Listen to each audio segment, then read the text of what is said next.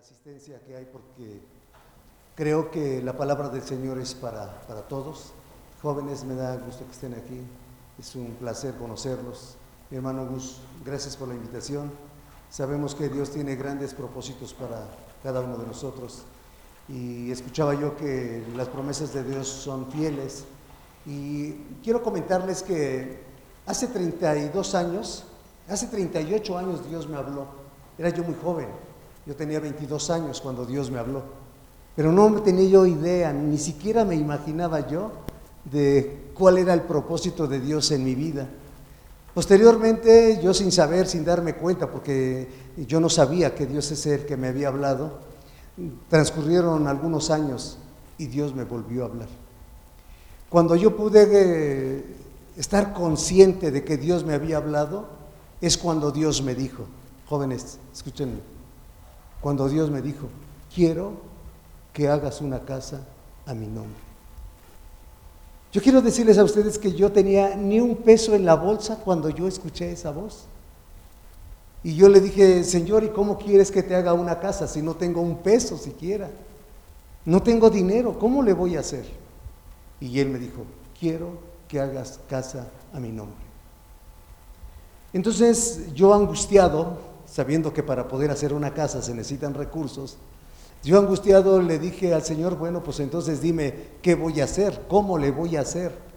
¿De dónde voy a sacar el dinero? Y como Dios no me contestó, o si me contestó no lo escuché, entonces me quedé así. Y yo le dije a mi hija en ese entonces, ¿qué vamos a hacer si no tenemos dinero? Para ello, Dios puso en mi corazón y me dijo, ora por Ángel Aburto. Este hombre ya falleció. Entonces empezamos a orar ocho meses por Ángel Aburto. Estuvimos a las seis de la mañana en un terreno donde Dios me había dicho que hiciera casa a su nombre, ocho meses. Y orábamos, Señor, bendice a Ángel Aburto, derrama bendición sobre él. Dile, tócale su corazón, por favor, que nos ayude. Y estuvimos orando. Pero no sabía yo dónde encontrarlo. Y entonces le dije, Dios, y ahora ya oré por él, ¿y ahora qué hago? ¿Dónde lo encuentro? No sé quién es. Tráelo, por favor. Y Dios lo llevó al lugar donde nosotros orábamos. Esa ocasión llegó este señor y se paró, paró su auto delante de ahí donde nos congregamos y me dijo, hola vecino. Le dije, hola, ¿y se puedo pasar? Le dije, sí, pase usted. Yo no lo conocía. Y me dice, ¿me conoces? Le dije, no, no sé quién sea usted. Y dice, sí, hemos estado aquí enfrente. Mi esposa y yo hemos visto cómo aplauden a Dios y cómo danzan. ¿Puedo pasar? Pase usted. Así como pasó, le dije, mire usted, Señor, Dios me dio una visión. Dice, ¿una visión? Dije, sí. Dice, a ver, platícame. Y le platiqué, mira, aquí voy a hacer una construcción, voy a hacer una puerta, una ventana, una puerta, una ventana, otra puerta, otra ventana. Allá voy a tirar la pared y voy a hacer un zaguán, Señor. Y aquí voy a hacer una escalera para tener acceso. Me dijo, qué bonita visión. ¿Qué necesitas? En ese instante le hice una lista del material y a otro día tenía yo medio tráiler de grava, medio tráiler de arena, 16 toneladas de cemento y varilla ahí en la calle. ¿Por qué te digo esto, hermano?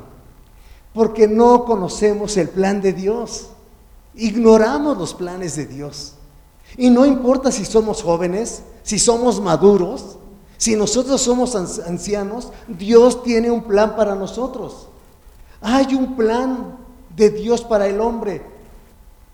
Dios tiene un plan para cada hombre que estamos aquí y para los que van a llegar y para los que van a conocer de la palabra de Dios. Y Dios tiene un plan y ese plan está en la Biblia. Dios necesita hombres de Dios, hombres dispuestos, hombres capaces, hombres fieles, hombres que tengan el corazón de adorador y que teman a Dios. Y de esos hombres hay una escasez. Están tan escasos esos hombres que hay tanta falta de hombres entregados a Dios que precisamente por eso estamos en esta condición. Por eso las iglesias están así, porque no se hallan los hombres que Dios está deseando. Y sabes por una sola razón, porque no conocemos las verdades espirituales, porque no conocemos la palabra de Dios. Dios está anhelando bendecir a los hombres, porque ese es su propósito, porque Dios hizo al hombre con un buen propósito. Y es necesario que nosotros sepamos que el plan de Dios es que haya verdaderos hombres de Dios. Y necesitamos saber cuál es el plan de Dios. Porque muchas veces pensamos que el plan de Dios es que nosotros tengamos comodidades, que tengamos tal vez economía, que tengamos tal vez una familia grande, numerosa, y tal vez que tengamos una buena posición. Pero verdaderamente Dios nos puede dar eso, ¿eh? Porque lo dice la palabra, buscad primero el reino de Dios y su justicia y todo lo demás vendrá por añadidura. Y es correcto, y sí, es verídico, son promesas de parte de nuestro Señor. Pero Dios está queriendo que nosotros conozcamos su plan para nosotros. Eso es lo que Dios está buscando. Y pues Dios necesita saber si nosotros estamos dispuestos a ser verdaderos hombres de Dios. ¿Cuánto necesitamos para ser hombres verdaderos amadores de Dios? Nosotros, digo, hay cuántos hermanos han padecido, han sufrido, se han sostenido, y aquí hay uno de mis hermanos, Gustavo, que su familia que Claudio, que los conozco y se han sostenido de una manera en donde Dios ha respaldado nuestra vida, porque hemos pretendido, hemos querido, hemos querido serle fiel a nuestro Señor, porque verdaderamente hemos conocido al Dios verdadero, al Creador del cielo, a Jesucristo, el Hijo de Dios, que entregó su vida por nosotros, y yo puedo dar testimonio de que Dios es fiel y que Él es verdadero. Y ahora comprendo que Dios tenía un plan para mí, desde antes de que yo naciera.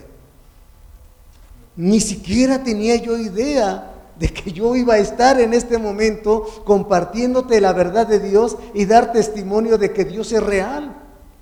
Quiero decirte que una ocasión llegó un varón a la iglesia, más chaparrito que yo, venía de Cancún, y me dijo, ¿me permites predicar? Y le dije, sí, en la tarde ven y, y te doy oportunidad. Ni siquiera le pregunté su nombre, ni siquiera sabía de dónde venía, hasta el final me dijo. Cuando terminó la prédica me dijo, ¿cómo te llamas? Y le dije, me llamo Antonio Ramírez. Dice, dice el Señor que si tiras esa pared, Dios te va a bendecir. Se fue y le dije a un hermano, ¿me consigues un marro, por favor? Inmediatamente tiré la barda esa misma noche. Otro día hacía un ventarrón que estaba lleno de tierra todo pero Dios me bendijo. Dios me bendijo en gran manera.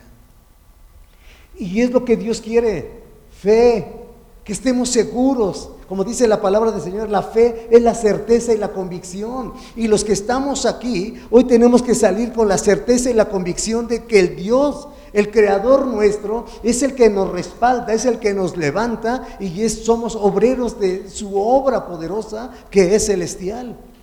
Pero sin embargo Dios quiere que conozcamos el plan de Él. Y mira, vamos aquí al Salmo 128, por favor.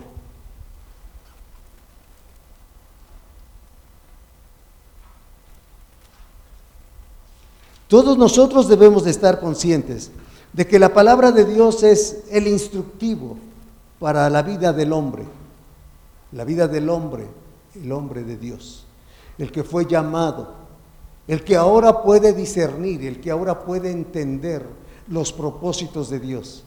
Dice la palabra del Señor en el Salmo 128. Bienaventurado todo aquel que teme a Jehová, que anda en sus caminos. Cuando comiere el trabajo de sus manos, bienaventurado serás y te irá bien. Tu mujer será como vid que lleva fruto a los lados de tu casa, tus hijos como plantas de olivo alrededor de tu mesa. He aquí que así será bendecido el hombre que teme a Jehová. Bendígate desde Sión y veas el bien de Jerusalén todos los días de tu vida y veas a los hijos de tus hijos. Paz sea sobre Israel. Este es el plan de Dios. Este es el verdadero plan de Dios. Que el hombre sea bendito, que sea bienaventurado por temerle a Jehová. Dice la escritura en Proverbios, el principio de la sabiduría es el temor a Jehová. Y para que alguien pueda ser sabio, para que nosotros seamos verdaderamente sabios, tenemos, debemos de temer a Jehová nuestro Dios, respetarle, honrarle, obedecerle. Ese es el temor a nuestro Señor. Y Dios quiere que nosotros, el plan de Dios es que nosotros seamos bendecidos. Y para poder recibir bendición debemos de ser temerosos.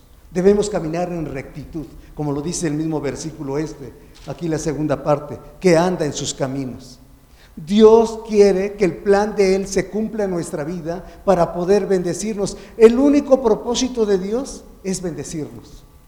Y la única manera, como Dios lo establece, de poder ser bendecidos en gran manera, dice que es tener temor a nuestro Dios y caminar rectamente, o sea, en sus caminos rectos, caminar de esa manera.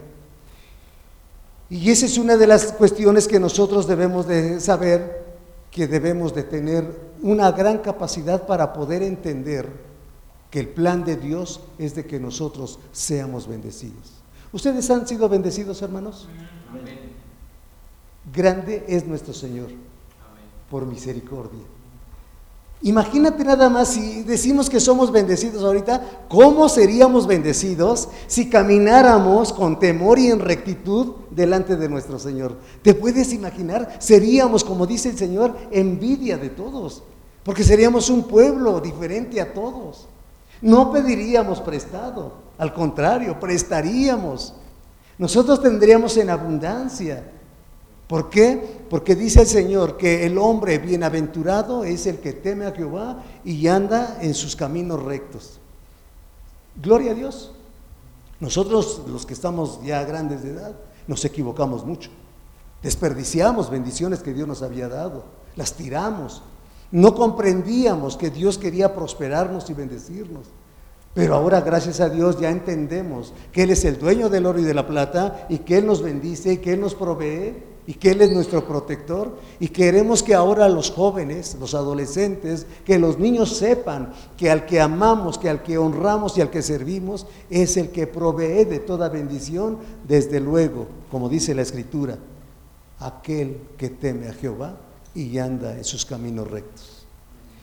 Y mira ahí, desde luego, Dios nos está llamando a nosotros como hombres, desde luego nosotros que ya fuimos casados, pero ahora los jóvenes también necesitan saber que para que de esta manera, dice aquí en el versículo 2, cuando comieres el trabajo de tus manos, bienaventurado serás y te irá bien. O sea, Dios está deseando también, que si en su momento no lo sabíamos antes, Dios está diciendo aquí que debemos de ser honrados Debemos de comer del fruto del trabajo de nuestras manos. O sea, como lo dice en Génesis, ¿no? Que le dijo a Adán, y comerás con el sudor del sudor de tu frente.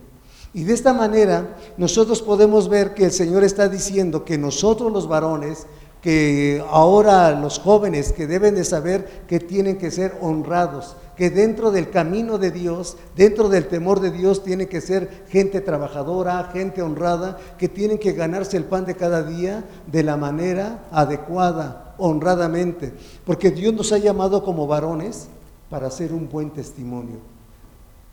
Digo, la gente, hace rato lo mencionaban, la gente nada más tiene los ojos sobre nosotros, ver qué hacemos, cómo lo hacemos, qué decimos, cómo caminamos, y de hecho parece que hasta el vecino se entera cómo vivimos en nuestra casa. ¿Por qué? Porque están a la expectativa, porque ellos quieren y desean ver algo diferente en nosotros. Y eso diferente es lo que establece la palabra de Dios. Eso es lo que quiere nuestro Señor. Y aquí dice, tu mujer será como vid, que lleva fruto a los lados de tu casa, tus hijos como plantas de olivo alrededor de tu mesa. He aquí que así será bendecido el hombre que teme a Jehová. Y de esta manera Dios dice que va a bendecir al hombre con una buena esposa y con hijos, con hijos agradables y dice que incluso abundantes. Y por eso dice el Señor que nosotros como varones, que ustedes el día de mañana jóvenes que llegaran a casarse, dice la palabra del Señor que entonces tendrían que dar un buen testimonio, porque van a tener una mujer y van a tener hijos, los cuales tienen que poder guiar y que tienen que darles un buen testimonio, enseñarles a trabajar, enseñarles a ser adoradores a Dios, enseñarles a tener una comunión plena con Dios, porque ese es el temor a Dios y somos los responsables de poder conducir y educar a nuestros hijos. Nosotros nos yo me equivoqué, ¿eh? yo la verdad me equivoqué, tengo un hijo de 36 años. Tengo una hija de 32 años y no pude educar a mi hijo. Nosotros vivíamos una condición muy difícil, hablando familiarmente, y él se apartó de mí y no lo pude educar. Y no es de que no tengamos una mala relación, pero no la tenemos muy buena la relación, porque hay dolor en el corazón. Yo sin darme cuenta lastimé el corazón de mi hijo. Por causa del rompimiento de mi matrimonio, resulta que mi hijo decidió no tener hijos. Dijo, yo no quiero tener hijos porque no quiero que sufran lo mismo que sufrí yo. ¿Te puedes imaginar cuánto perjuicio le hice a su vida? Y nada más por una razón, por no conocer el plan de Dios para mi vida. Eso destruyó mi matrimonio, destruyó mi familia. Claro, ahora ya conozco de Dios. Ahora ya sé que Dios es bueno. Sé que Dios está tocando el corazón de mi hijo. Él ya, está, ya es convertido. Y sé que Dios va a hacer una obra en él.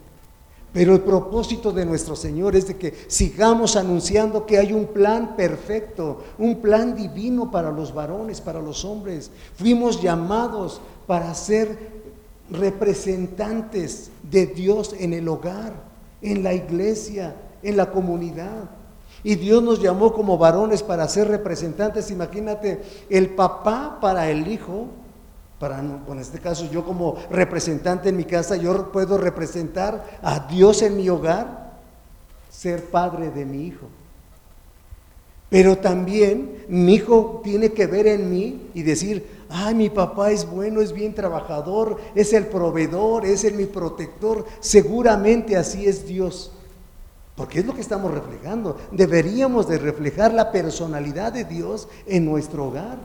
Pero también yo como esposo puedo representar a Jesucristo en mi hogar, a mi esposa. Porque lo dice la palabra del Señor en Efesios capítulo 5. Dice que así como Cristo se entregó por la iglesia, dice que así también nosotros tenemos que amar a la esposa. Entonces Dios nos ha llamado con un compromiso y el plan de Dios es de que por causa de nuestro comportamiento, por causa de nuestra actitud, por causa del temor hacia nuestro Señor, va a haber bendición en nuestro hogar, en nuestra casa. Y eso es muy importante que nuestros amados hermanos jóvenes empiecen a entender que solamente cuando nosotros llevamos a cabo el plan divino de Dios en nuestra vida es cuando la bendición abundantemente llega a nosotros. Y dice la palabra del Señor aquí en el versículo 4. He aquí que así será bendecido el hombre que teme a Jehová. No cabe duda. No cabe duda y es una promesa de parte de nuestro Señor que si nosotros hacemos lo que Él establece, la promesa está escrita. Solamente falta que nosotros la tomemos. Desde luego, haciendo la voluntad de nuestro Señor. Dios quiere que nosotros seamos rectos, que seamos honrados, que nosotros demos un buen testimonio, que seamos un buen ejemplo, porque eso tiene mucho que decir. Nosotros somos representantes de nuestro Señor aquí en la tierra. Y Dios quiere que nosotros tengamos ese cambio. Quiere que conozcamos el plan divino de Dios. Y entonces imagínate tú, si nosotros no conociéramos el plan de Dios, estaríamos viviendo en la misma condición de antes como lo decía mi amado hermano, viviríamos transformados, pero no a la imagen de Dios, sino perdida nuestra identidad, queriendo solamente suplir nuestras necesidades, eh, buscar nuestros propios beneficios, sin siquiera buscar el reino de Dios.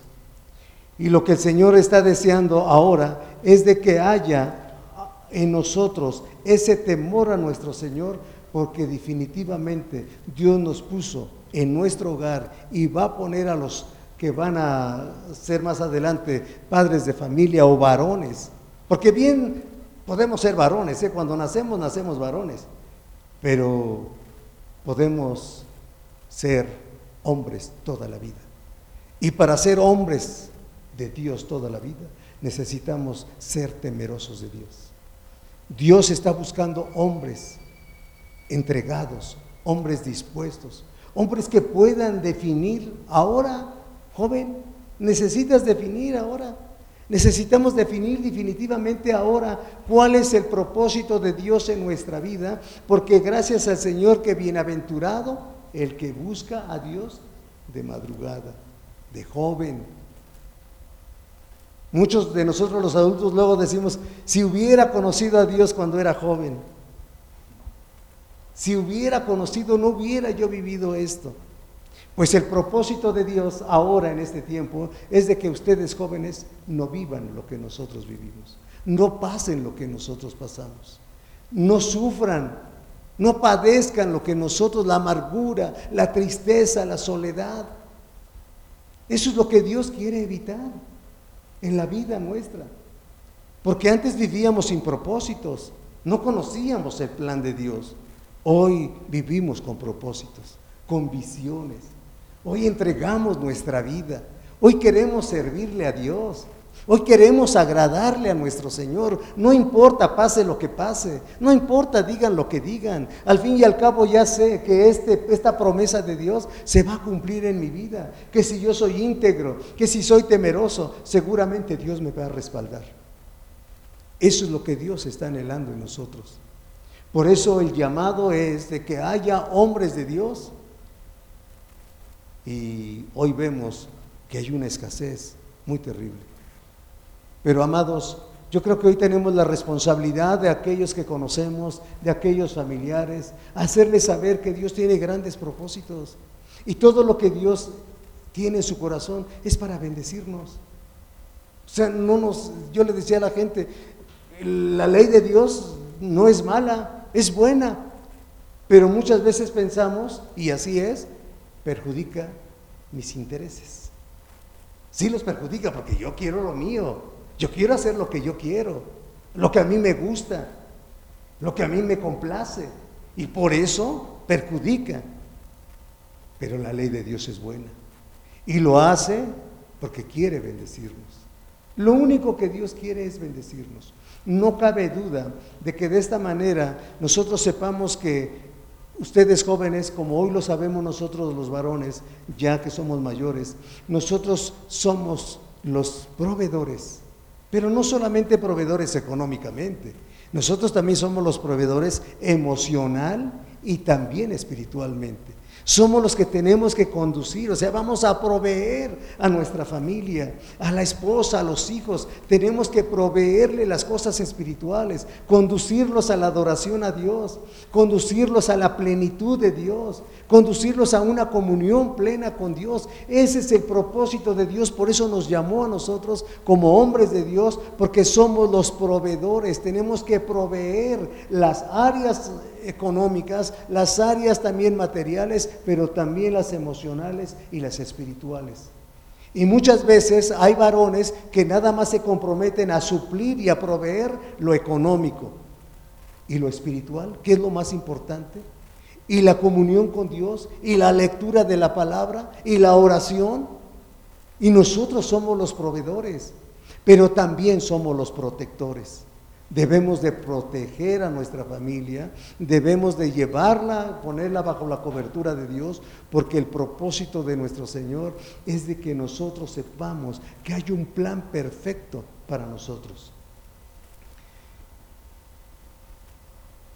Y el hombre verdadero de Dios es que el Señor quiere que nos comportemos de una manera bíblica, de una manera temerosa que seamos masculinos, varoniles, que seamos viriles, porque a veces somos tan endebles que no tenemos el carácter, no tenemos esa, no tomamos esa autoridad que corresponde de parte de Dios para nosotros. Y Dios está deseando que ahora tengamos el carácter para poder enfrentar cualquier circunstancia, pero desde luego siempre con el temor a nuestro Señor. Eso es lo que Dios está deseando, que nosotros podamos guiar a nuestra familia, que sepamos que desde luego la bendición viene de parte de Dios, pero Dios nos está instruyendo para que nosotros podamos ser agradables delante de nuestro Señor. Yo tuve muchos errores, hermanos, hasta la fecha. Soy un ser humano, he tenido muchos errores. Y de hecho, acabo de poner allí lo que mi hermano nos puso como eh, reconocer en nuestra vida. Yo le puse malos pensamientos. Y me dijo una hermana, ¿a poco usted, pastor, tiene malos pensamientos? Sí, sí tengo malos pensamientos. Y sobre eso estamos lidiando. Pero ahora conozco el plan de Dios y entonces confronto todo lo que pasa por mi mente y digo, Señor, es que en realidad yo sería abundantemente bendecido si yo de verdad fuera un hombre temeroso como tú lo estableces. Si yo te platicara todo lo que Dios me ha bendecido y aún siendo como soy, estoy sumamente agradecido con nuestro Dios. Y lo que me acabas de decir hace rato, yo lo he creído. ¿Cómo me voy a apartar de Dios? ¿Cómo voy a dejar el camino de Dios si he sido grandemente bendecido de parte de nuestro Señor y me ha respaldado de tal manera que digo, ¿cómo puedo darle la espalda al Señor? Por eso sigo lidiando, sigo luchando, sigo depurando mi vida a pesar de que tengo 20 años de pastor y sigo en el camino, no tambaleando, no dudando, menos retrocediendo, porque dice la palabra del Señor que nosotros no somos de los que retrocedemos, nosotros no somos de los que retrocedemos, porque al fin y al cabo, Dios nos da la oportunidad de seguir adelante, gracias a su fidelidad. No entiendo qué tan inmenso es el amor de Dios. Y creo que pues no estoy para entenderlo, ¿verdad? Solamente estoy para recibir el abundante amor de Dios. Quiero decirte que una ocasión yo le pedí a nuestro Señor que me ayudara, porque eso es parte de, la hombría, del reto, de enfrentar las circunstancias, de confiar en aquel, el cual todo lo puede. El saber que en su momento, cuando tú te entregas de todo corazón, cuando estás dispuesto a hacer las cosas de Dios, Él te responde, como lo dice en Isaías, y tú me dirás, y tú pedirás, y yo diré, heme aquí. Y Dios así ha respondido. Un día le dije, Señor, Señor, no tengo cisterna, papá. Y ya me cansé de subir el agua a cubetadas al tinaco para que mis hermanos no les falte el agua en el WC. ¿Me puedes bendecir, por favor? Terminó el servicio y le dije a los hermanos, amados, quiero que me apoyen en oración porque quiero poner una cisterna. Nada más oración, no quiero dinero, oración. Porque todo lo hemos hecho por medio de oración. Todo desde la base de la iglesia hasta terminar la iglesia, hasta comprar las sillas, hasta comprar las bocinas, todo ha sido por medio de oración. Y entonces le dije a los hermanos, ¿me pueden ayudar? ¿Sí? Oramos en ese instante. Una persona que nunca jamás había ido a la iglesia, que jamás regresó, se acercó a mí y me dijo, disculpe, pastor, ¿cuánto cuesta su cisterna? Le dije, vale 5.200 en ese entonces cómprela. Jamás regresó ese hombre. Y así, cuantas cosas tú ves de lo que yo te cuento, Dios siempre me ha respaldado y me ha respondido. Por eso todo lo que tenemos en Chalco es gracias a nuestro Señor. Ese terreno donde construimos, allí, Dios me dijo que ahí iba a sembrar un árbol, en donde iban a venir las aves y las bestias del campo, y aún los reyes con sus carruajes bajo ese árbol. Y yo lo he creído. De todas las promesas que Dios me dio, amados, una, óyeme bien, una falta. Y esa promesa es, yo restauraré tu casa. De todas las promesas que Dios me dio, Gus, cuando Dios me levantó como pastor. Y me dijo, tu nombre será de renombre. Y aunque tú creas que eres pequeño, tú eres como Belén. De una ciudad tan pequeña salió algo grande. Pero una cosa falta, porque todo lo que Dios me dio de promesa, todo se ha cumplido, menos una.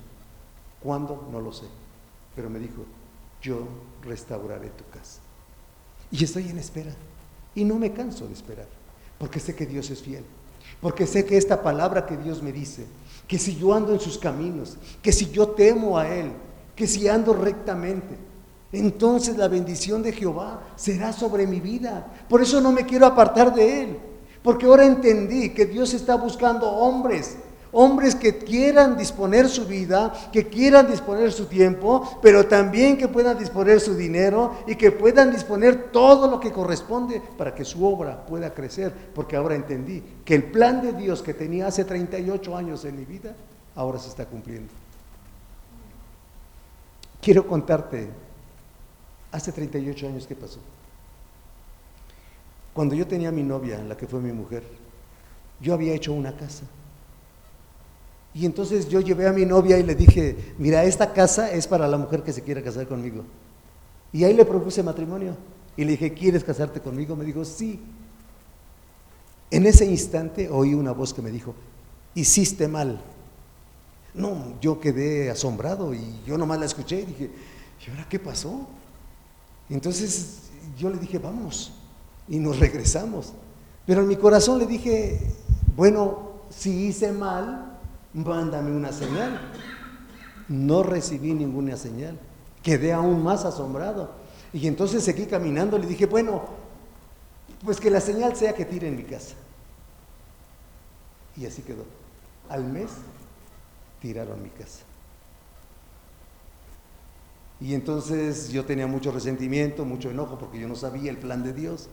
Pero después, amados, después de 15 años, pude entender que Dios había hablado a mi vida y que Él había hecho eso, lo había permitido hacer para que después viera que el hombre que a mí me bendijo era también un diputado, era un gobernante que fue el que me ofreció todo para hacer la casa de nuestro Dios.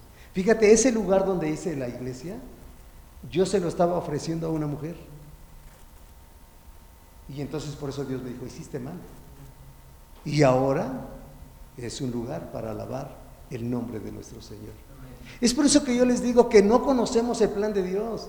O sea, los planes de Dios muchas veces no los conocemos, pero hoy tenemos que conocerlos. Solamente escuchamos, oímos o nos dicen, o tal vez nos congregamos o nos traen a la iglesia, pero no conocemos el propósito de Dios. Pero hoy tenemos que saber que el propósito de Dios es de gran bendición para todos nosotros. Si nosotros caminamos en rectitud, si nosotros somos temerosos a Dios, la bendición vendrá a tu casa, la bendición vendrá a tu esposa. Y mira qué maravilla lo que dice aquí en el versículo 6. Y verás, ¿qué dice? A los hijos de tus hijos. O sea, tendremos la oportunidad, fíjate, de ver aún todavía a nuestros hijos y a los nietos, que serán una gran bendición y tendremos la oportunidad también de poder llevarlos ante las plantas de nuestro Señor. Yo tengo una nieta que va a cumplir seis años. Si habla contigo, no le entiendes lo que dice, pero en la alabanza canta a todo lo que da. Y entonces en la calle te dice, habla fuerte, hija, habla fuerte que no, te saluda la gente y no le contestas y habla bien quedito. Pero en la alabanza canta todo lo que da. Y le agradezco a nuestro Señor que me da la oportunidad de poder comprobar lo que dice la Escritura aquí, que esa bendición ahora la puedo vivir, que me bendice Jehová nuestro Señor y que no solamente veo a mis hijos que son convertidos, sino también a mis nietos. Y esa promesa es para todos los que estamos aquí. Esta promesa es para todos los que quieran hacer y acercarse a lo que Dios establece para que de esta manera la bendición de Dios fluya. Y de esta manera creo que, que nosotros sepamos que no se nos debe de olvidar, amados, que nosotros representamos o simbolizamos a Dios en la casa. Para eso nos llamó. Porque nuestros hijos, o en el caso de la esposa, tienen que ver en nosotros la imagen de Dios. Tenemos una gran responsabilidad. Y agradezco que ustedes estén aquí porque desde luego que esta palabra es para todos nosotros, porque Dios quiere prepararnos, quiere hacernos saber también de lo que no hicimos, pero que ahora ya estamos caminando en Dios. Y desde luego que para nuestros amados hermanos, los jóvenes, pues amados, hay una gran promesa para ustedes y que de esta manera, desde luego que Dios los va a bendecir de una manera superior porque Él conoce el corazón de ustedes y que va a llegar el momento en que van a tomar decisiones ustedes, pero ciertamente ya están apartados para Dios. Ya están apartados y, y el propósito es de que ustedes sean bendecidos.